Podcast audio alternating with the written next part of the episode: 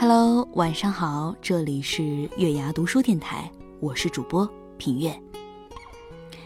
一书的喜宝里曾经有过这样一句话：“我最怕别人为我牺牲，凡是用到这种字眼的人，事后都要后悔的。将来天天有一个人向我提起当年如何为我牺牲，我受不了。”嗯，品月觉得这句话说的特别对，不知道你是不是也从别人嘴中听到过这样的话：“我为你付出了那么多，你却怎么怎么样。”或者是，嗯，你不知道我牺牲了多少吗？早知道你这样对我，我当年就怎么怎么怎么样啦。强烈的付出感不但让付出者时时感觉不甘心，也让接受者心惊胆战。它好像就让我们变成了一个内心有愧的小偷一样，好像从别人那里拿了什么不得了的东西，却厚着脸皮不肯还。那今天呢，我们就来谈一谈如何看待所谓的牺牲和付出这件事儿。那文章来自作者脖子，不要用付出感来绑架他人。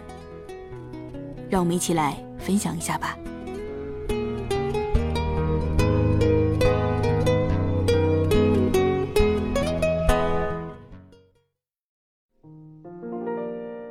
孤独的夜。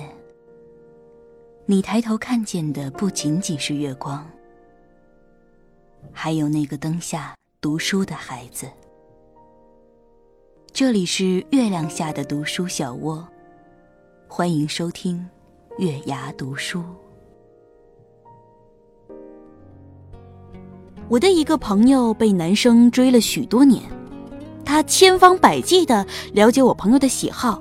听他喜欢的歌，看他喜欢看的电影，跟他报同样的兴趣班，在他出现的任何场合，执着的打着酱油。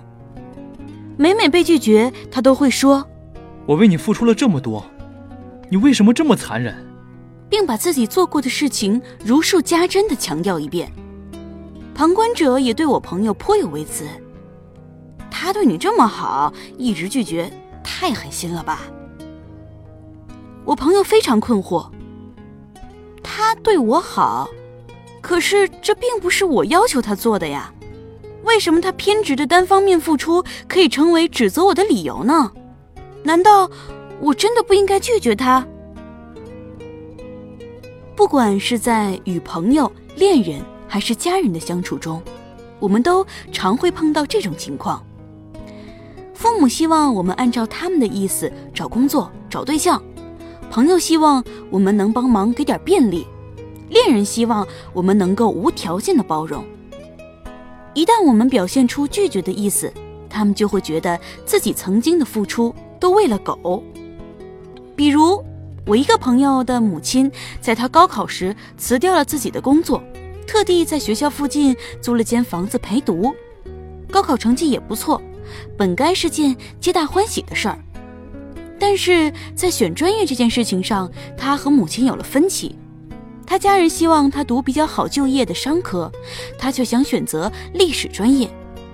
他母亲的反应是这样的：“我为了你连工作都辞了，就是希望你能有一个好未来。你为什么就是不能听我的呢？”可能这种话我们时常也会听到。面对这类埋怨和指责，久而久之，我们就会感到内疚。但是这种内疚真的是正常的，或者说是应该的吗？明明不是你的错，为什么还要无法摆脱愧疚感呢？认真想想，上述这种来势汹汹的付出，有一些并不是我们需要的。即使有需求，也应该是人际交往中的正常互动，而不是拿这些付出来精确算计，作为所求回报的把柄。我们受到指责，但是我们并没有做错什么。当你拒绝别人的不正当请求时，你会设想对方因为自己的拒绝而处于糟糕的处境，并感到内疚。比如，你的朋友是否也曾要求你帮他做一些违背你意愿的事情，并且他们劝说你的理由通常是：“我曾经帮过你，这件小事儿你都不肯帮忙，这有点说不过去吧。”如果没有你帮忙，我可能就会如何如何的惨。再比如上面提到的高考陪读的例子，母亲会不断表示自己牺牲了许多，却得到了孩子没有良心、不听话的结果，强调自己所受的伤害。这种声泪俱下的指责，会让宜人性高的你带入对方的角色，在自责中产生内疚感。如果你不断的听到别人告诉你是你把事情搞糟了，你的行为不合适，你不应该这么做，你就会开始相信你辜负了他们，并应当为此负责。不论是在家人、朋友、恋人心中，你都会有一个特定的形象。在家人面前，你可能是温顺听话的；在朋友面前，你可能是善解人意的；在恋人心中，你可能是体贴独立的。然而，当你不再扮演指定角色，并大声地说出了自己的感受，坚持自己的选择时，你可能会因为打破了表面的沉静，将一切都暴露在他人面前而感到内疚。这就是推翻既定角色。还有一点，过弱的界限意识，就是说，如果你的界限画得不够清晰，那么在与他人相处时，就很难说得清你的责任和义务到哪儿为止。他人的责任和义务又从哪儿开始？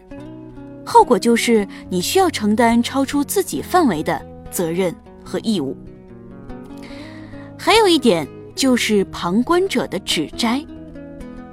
为什么我不赞成当众告白这种行为？就是因为这种行为让私人的事情变得公开，将个人选择放到公众目光下来拷问。请问谁禁得住啊？如果被告白者与告白者的感情已经水到渠成，那么对于这种告白也没有什么意见，那倒还好。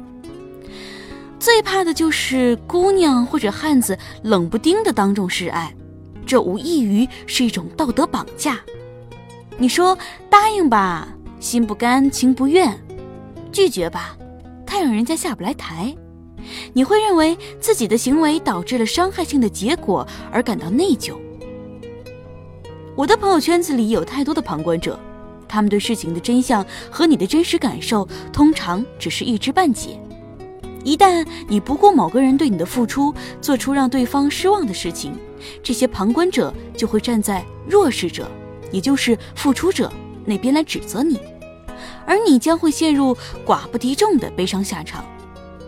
但是我们忽略了一点，处于弱势地位的不一定就是受害者。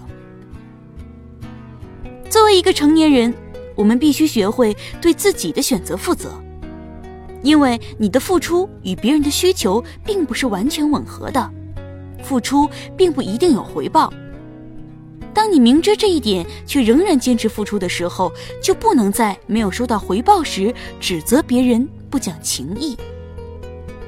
为什么有些人会有爱之欲其生，恶之欲其死的强烈反差呢？因为觉得自己是个受害者，人在感到痛苦时，很容易想到要去责备谁，要让谁来负责。